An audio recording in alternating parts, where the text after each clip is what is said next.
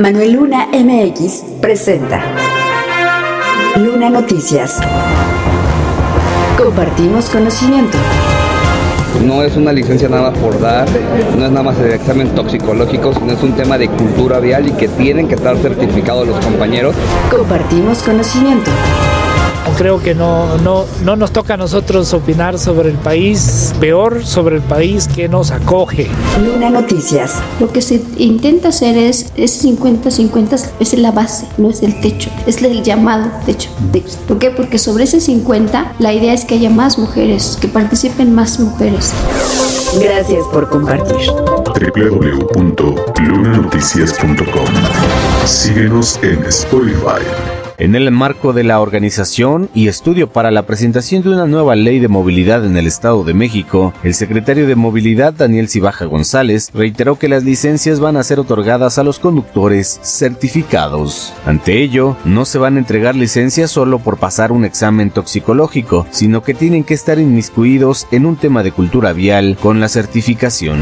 No es una licencia nada por dar, no es nada más el examen toxicológico, sino es un tema de cultura vial y que tienen que estar certificados los compañeros en un tema de que no sea eh, para corrupción o para extorsión, sino que sea en verdad algo que sirva. No nada más un examen ahí que lo va a hacer una computadora y vas a arreglarte con alguien para que te den certificado, no. Por lo anterior, se estará articulando con la Ley Federal de Movilidad, ya que en el Estado de México, a pesar de que tiene la mayor población, es el único estado que no ha sacado una ley, lo cual, incluso reconoció, fue recriminado por los secretarios de movilidad de las demás entidades del país en una reciente reunión. Además dijo que están haciendo un análisis de política pública para no equivocarse y no hacer lo que en otros estados ha ocurrido, ya que hubo molestias de la ciudadanía, por lo que se reúnen en mesas intersecretariales cada semana. www.lunanoticias.com Compartimos conocimiento.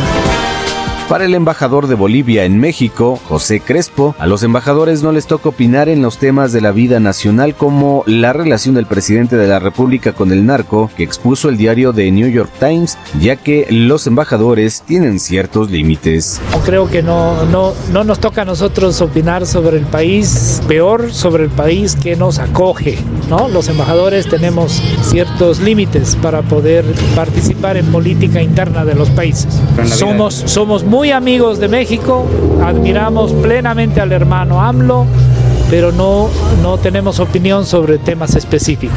Aunque resaltó que sí existen muchas relaciones en temas en general como la economía, política, cultura, entre otros, solo les corresponden las relaciones. Lo anterior tras haber presentado una iniciativa para que artistas mexicanos puedan ser parte de una reunión en Bolivia que busca acoger 100 obras de artistas acuarelistas de varios países del mundo y donde México es el país invitado, teniendo hasta el 17 de marzo para registrar las obras que pudieran ser seleccionadas en la cuarta Bienal Internacional de Acuarela, Hipus Diálogos en Libertad, que se estará realizando en Bolivia en agosto próximo. La relación en concreto con la entidad señaló se ha dado desde otros momentos teniendo cercanía con las autoridades del estado y el municipio de Toluca para estrechar lazos y que tengan actividades conjuntas. www.lunanoticias.com Compartimos conocimiento.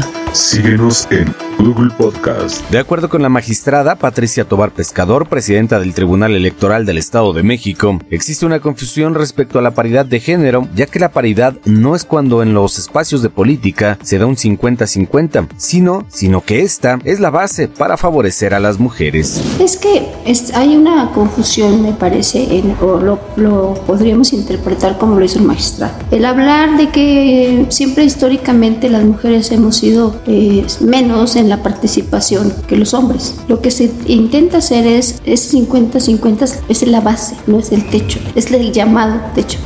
¿Por qué? Porque sobre ese 50 la idea es que haya más mujeres, que participen más mujeres. Por lo anterior, no es una limitante el que haya, por ejemplo, 60% mujeres y 40% hombres. Como ejemplo, refirió al propio tribunal, donde en este momento la mitad de los magistrados son mujeres y la otra mitad son hombres, ya que recordó que les falta una magistratura. Sin embargo, cargo. En la convocatoria que salió en su momento fue exclusiva para mujeres, es decir, que cuando sea electa esta magistratura se va a conformar el tribunal por tres mujeres y dos hombres. Finalmente, dijo que al haber más mujeres que hombres no significa que no estén cumpliendo con la regla, más mujeres participando que los hombres porque históricamente las mujeres han tenido menos participación y menos oportunidades.